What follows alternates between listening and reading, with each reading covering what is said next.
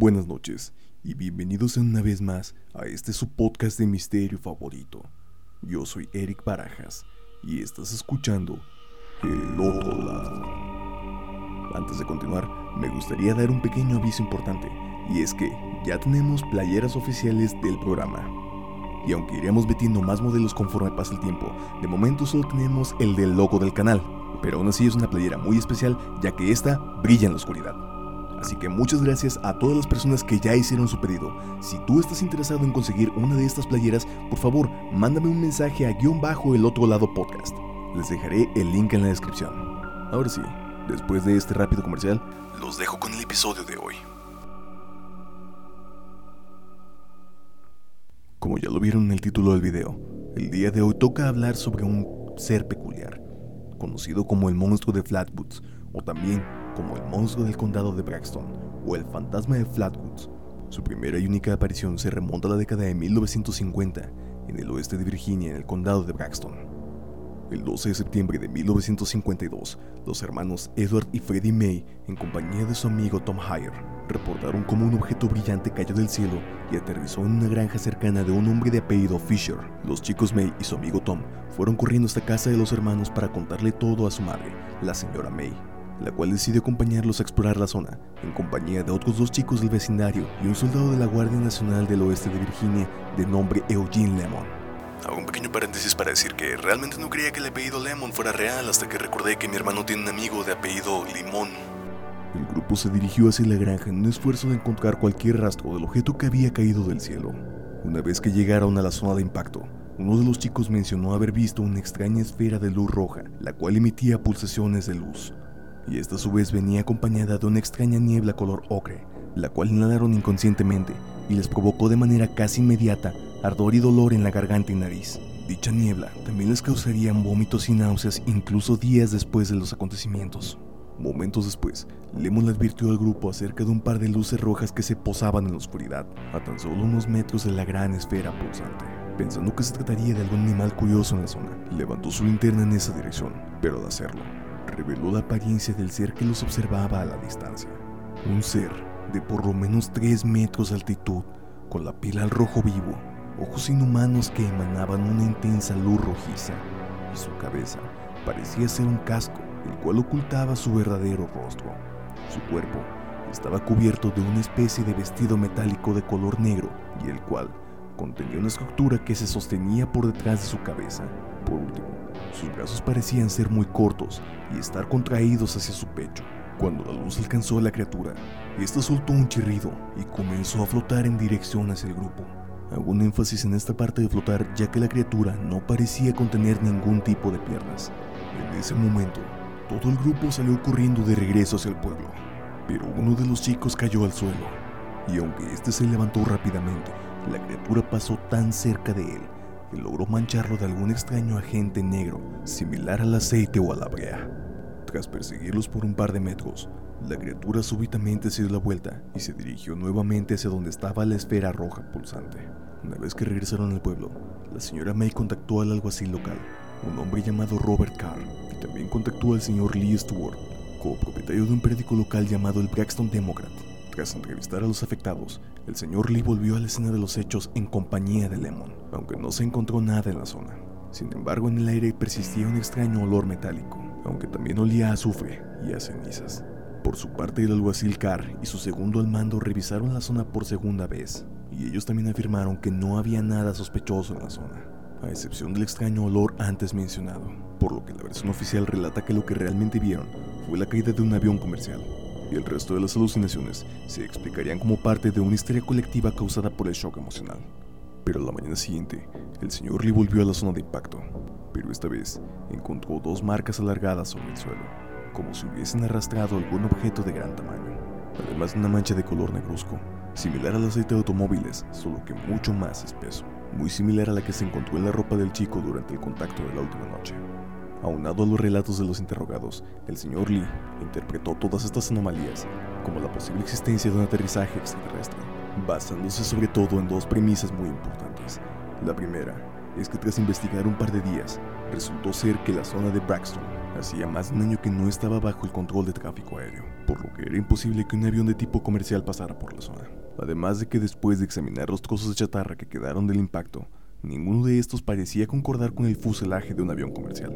Después de estos acontecimientos, los señores William y Don Smith, investigadores asociados a la Civilian Saucer Investigation LA, o sea, la Agencia Civil de Aterrizajes Extraterrestres de Los Ángeles, obtuvieron varios testimonios relacionados al suceso en cuestión. Entre ellos, estaba la historia de una madre y su hija de 21 años, las cuales afirman haber encontrado una criatura de aspecto y olor similar, a tan solo una semana de los hechos presentados el 12 de septiembre. Este encuentro afectaría tanto a la joven, que sería hospitalizada durante tres semanas en el hospital Claxford, debido a un fuerte shock emocional y a los efectos que el gas ocre produjeron dentro de ella, el cual más tarde se afirmaría que es capaz de producir efectos similares al gas mostaza. Además, los señores William y Donna Smith también consiguieron una declaración de la madre de Eugene Lemon.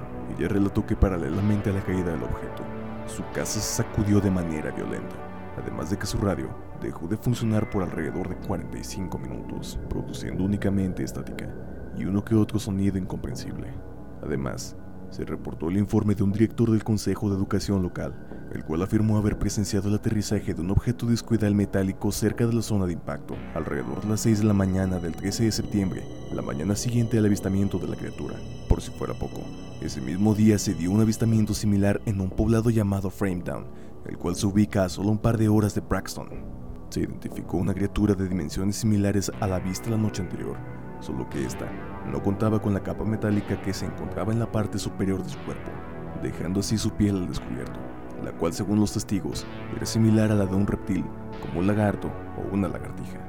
El investigador norteamericano Frank Feschino dedicó cerca de 20 años de su vida a este caso. De acuerdo a sus investigaciones y según sus fuentes, la Fuerza Aérea de los Estados Unidos tenía la orden de derribar a cualquier objeto no identificado que entrara en el espacio aéreo de Braxton, lo cual desencadenó la teoría de que este acto pudo ser el causante de los dos avistamientos reportados entre el 12 y el 13 de septiembre. Sin embargo, a casi 70 años de este incidente, todavía no hay ninguna explicación convincente que esclarezca este misterio. Además de que jamás se volvió a reportar ningún avistamiento de esta criatura, ni de la extraña esfera roja que lo acompañaba. Más tarde este caso también sería añadido al misterioso proyecto Blue Book, un registro de avistamientos y contactos del tercer tipo que el mismo gobierno intentó negar y esconder. Pero ese es tema para otro video. Cuéntame, ¿realmente crees que el monstruo de Flatwoods era una criatura que venía de las estrellas?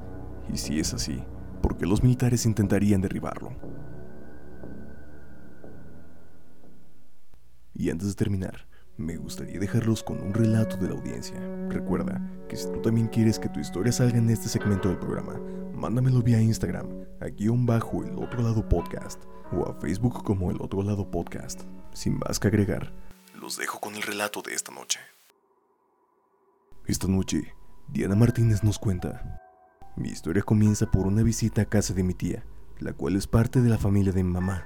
Ella vive en Ciudad de México y para ser más específicos, ella es originaria de ahí, así que la casa donde vive ya tiene algunos años.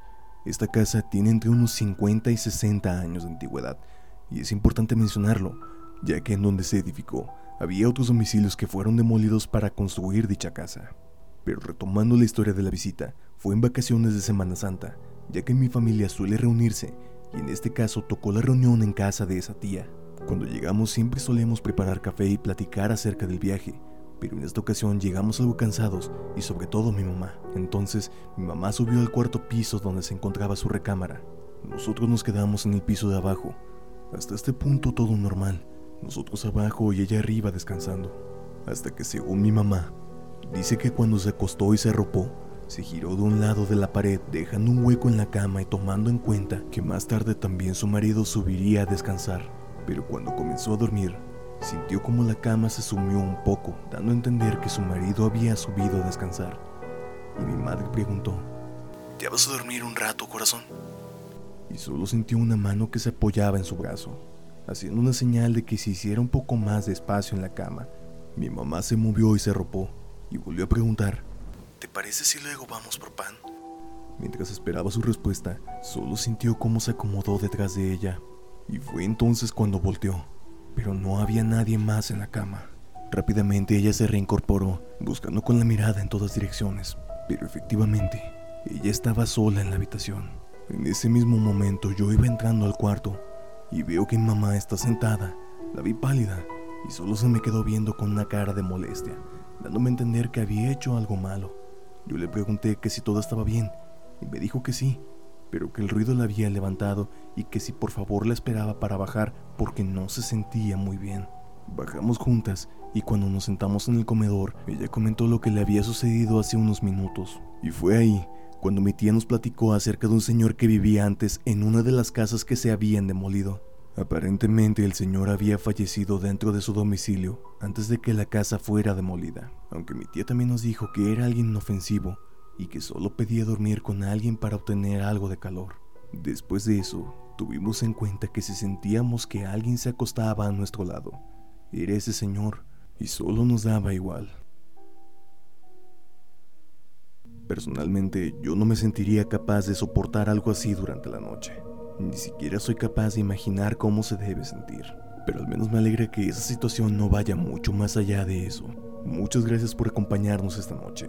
No olvides que si te ha gustado el programa, dale like y compártelo con todos tus amigos. Además suscríbete y no olvides golpear esa espectral campanita para que no te pierdas ninguno de los nuevos episodios. Por mi parte esto ha sido todo. Yo soy Eric Barajas y nos veremos de nuevo aquí, en el otro lado.